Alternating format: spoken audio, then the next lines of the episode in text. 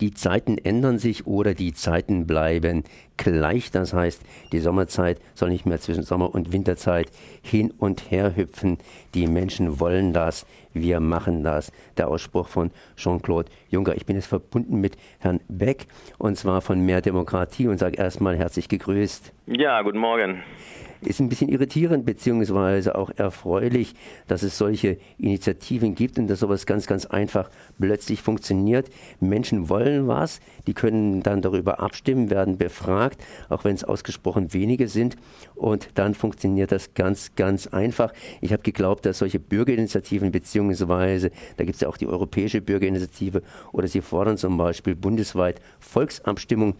Das war ja immer so ein bisschen schwierig und jetzt funktionieren Sachen im Internet ganz, ganz einfach. Ich meine, ich habe es nicht besonders ernst genommen. Ich habe da mal kurz drauf geschaut und gedacht, okay, mache ich vielleicht mein Kreuzchen hin.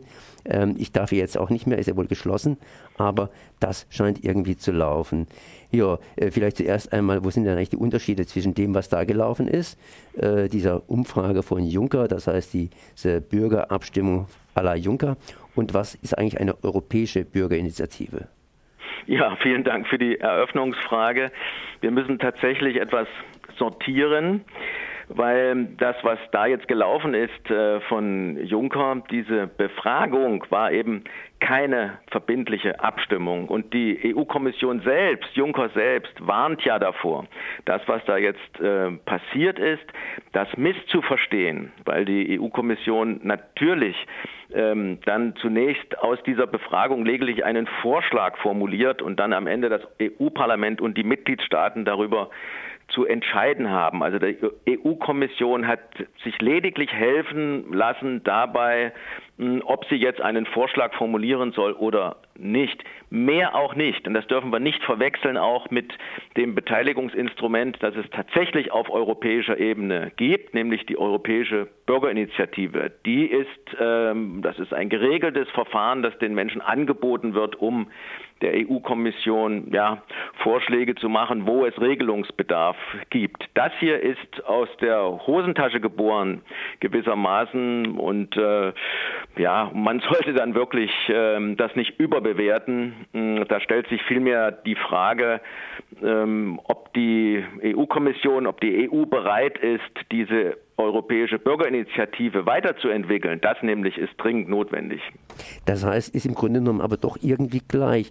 Das, was aus dieser Hosentasche heraus geboren worden ist, ist praktisch ein Vorschlag, den man dann dem Parlament irgendwie vorlegt und die dann irgendwo sozusagen in Institutionen darüber abstimmen können oder auch nicht. Und wenn ich das mit der Europäischen Bürgerinitiative mache, dann habe ich sehr viele Regularien zu bedenken. Ich denke da, dass da äh, äh zwei Drittel oder bei 60 Prozent äh, der europäischen Bevölkerung irgendwie daran beteiligt sein müssen, etc., etc., dass das vorgelegt wird und vorgelegt heißt, wird halt eben dann behandelt.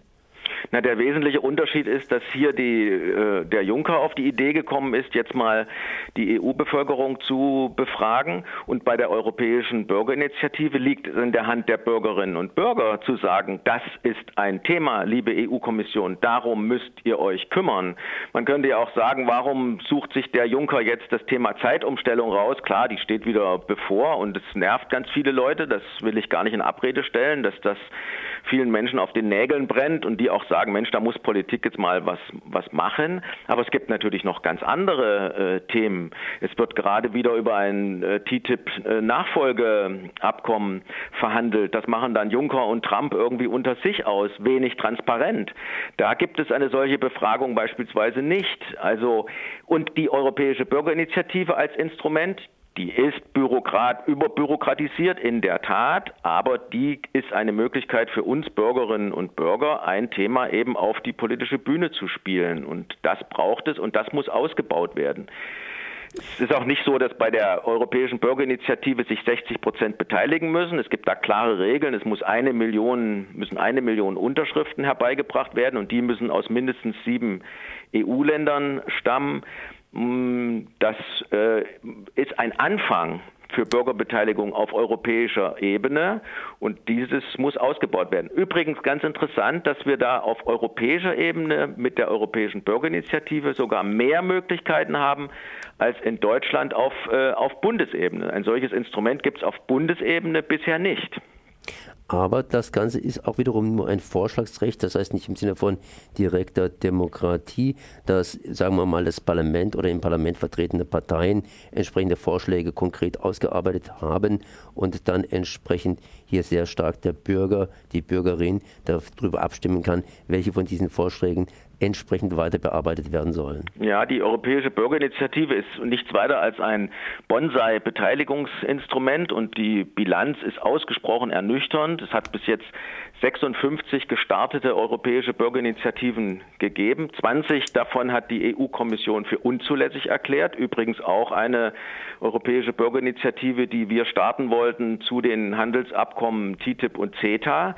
Hat später das Gericht festgelegt, dass die Unzulässigkeit, die die EU erklärt hat, unzulässig war. Nur fünf von den 56 waren erfolgreich und keine einzige europäische Bürgerinitiative ist später umgesetzt worden. Also diese europäische Bürgerinitiative ist, äh, ist als, äh, als Idee, als Instrument erstmal in der Anlage ganz gut. Die hilft, europäische Zivilgesellschaft zu bauen herzustellen, aber sie muss befreit werden von bürokratischen Hürden und es sollte mit der Europäischen Bürgerinitiative, was jetzt nicht geht, auch möglich sein, die Grundlagen der EU, die EU-Verträge anzuschauen und da Vorschläge zu machen und dann müsste man auch Regeln finden, dass die EU-Kommission tatsächlich binnen eines Jahres, wenn eine europäische Bürgerinitiative erfolgreich war, tatsächlich dann auch einen Gesetzentwurf vorlegt oder dass es obligatorisch verpflichtend also eine Debatte und eine Abstimmung im EU-Parlament über das geben muss, was die Bürgerinnen und Bürger da signalisiert haben. So würde ein Schuh draus werden und das aber als guter Anfang und dann brauchen wir natürlich verbindliche Beteiligungsinstrumente auf europäischer Ebene. Wir brauchen, wie wir das in allen deutschen Bundesländern haben, wir brauchen äh, Volksbegehren und Volksentscheide, damit wir verbindlich abstimmen können. Das ist schön, das ist ein gutes Schlusswort. Das heißt, ich danke mal hier Herrn Beck von Mehr Demokratie für diese Erläuterungen zum Juncker-Vorschlag bzw. zu der Juncker-Abstimmung. Ich sage einfach mal Juncker-Abstimmung dazu im Internet zur Zeitumstellung. Merci.